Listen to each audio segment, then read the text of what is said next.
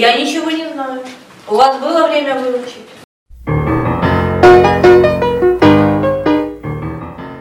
Сегодня такой прекрасный день для того, чтобы изучить бактерии, имеющие извитую форму. Ну и вообще мы сегодня поговорим про всякие такие эти м, необычные выделившиеся. Начнем с бактерий, имеющих извитую форму. Это у нас пирохеты, и они делятся на три группы. Это боррелии, трипанемы и лептоспиры. Пирохеты – это тонкие нитевидные спиральные извитые бактерии, которые очень подвижны за счет своего строения.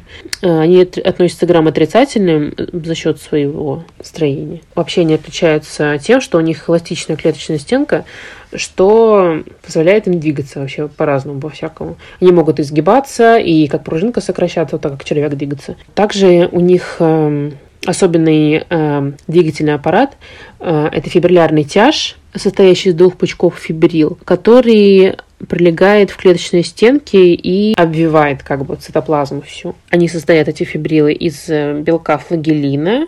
Количество может быть разное этих фибрил. Бактерии это хемоорганотрофы, могут быть аэробы, могут быть микроаэрофилы или анаэробы.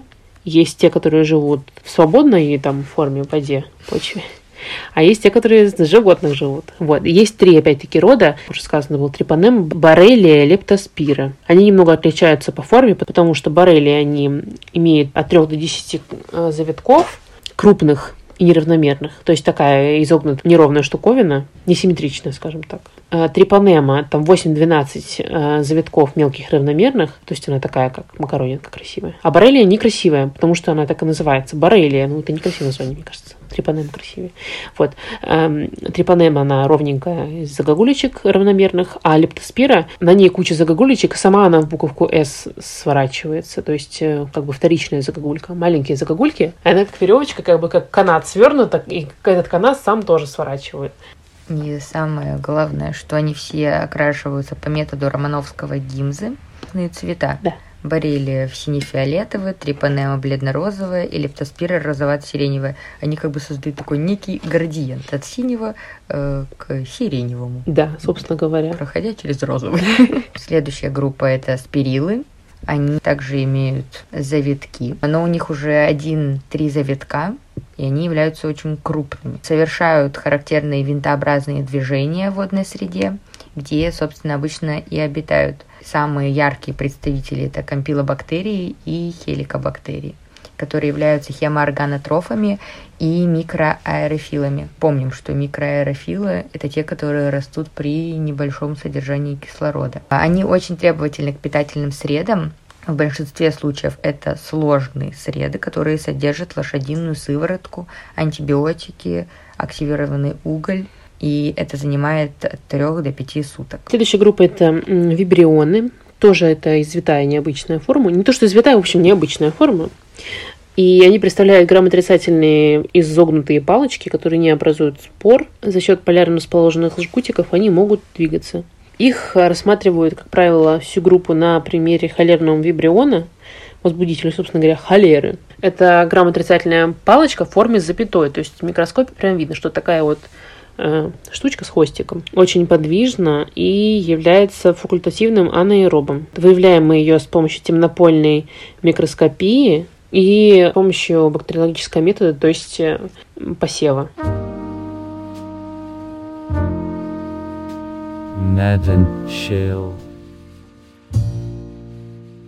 Следующая группа, да, это облигаты внутриклеточные паразиты, это бактерии группы рикетцы, это грамотрицательные полиморфные бактериоподобные клетки. У них нет спора капсул, жизненный цикл включает две стадии, вегетативную и покоящуюся. Э, В вегетативной стадии они находятся в цитоплазме клетки и активно делятся бинарным делением. Вот. Они являются облигатно, опять-таки, внутриклеточными паразитами, потому что у них много чего нет, и им нужно все из клетки брать. Вот. А покоящаяся форма – это форма, которая может находиться вне клетки.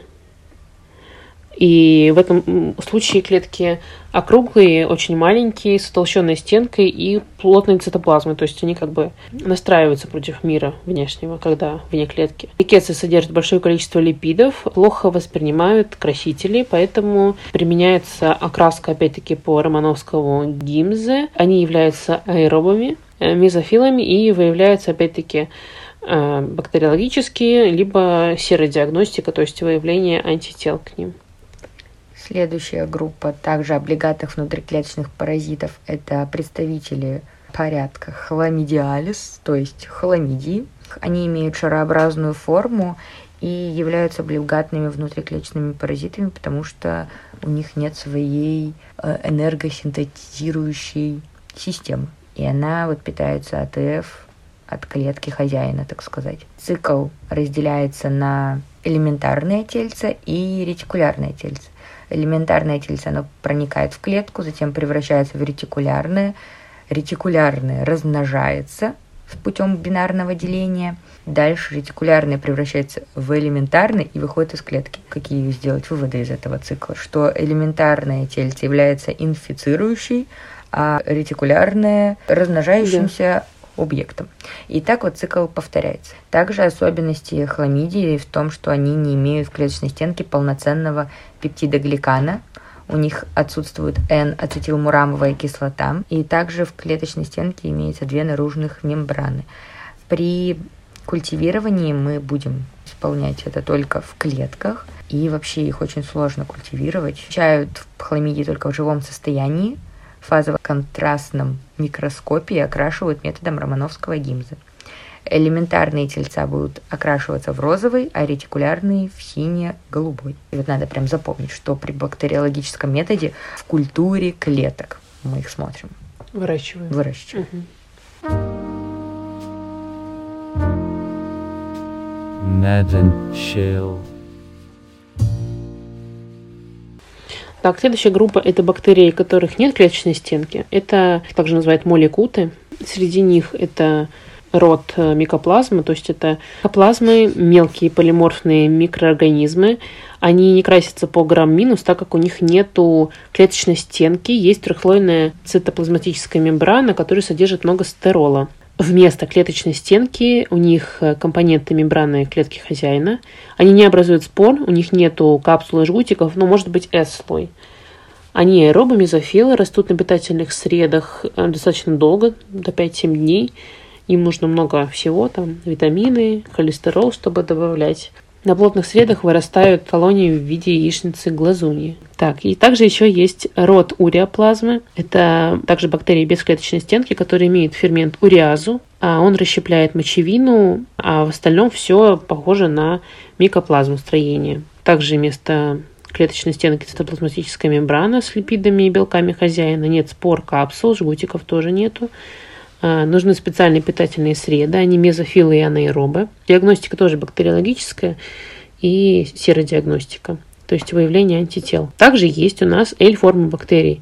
Это те группы бактерий, которые временно теряют клеточную стенку под влиянием антибиотиков. Среди них протоплазма, они полностью на время теряют клеточную стенку, и сферопласт, они частично теряют клеточную стенку, чаще всего под влиянием антибиотиков. Это может быть э, у групп шигел, у гонококков и у бруцелл. Следующая группа – это актиномицеты.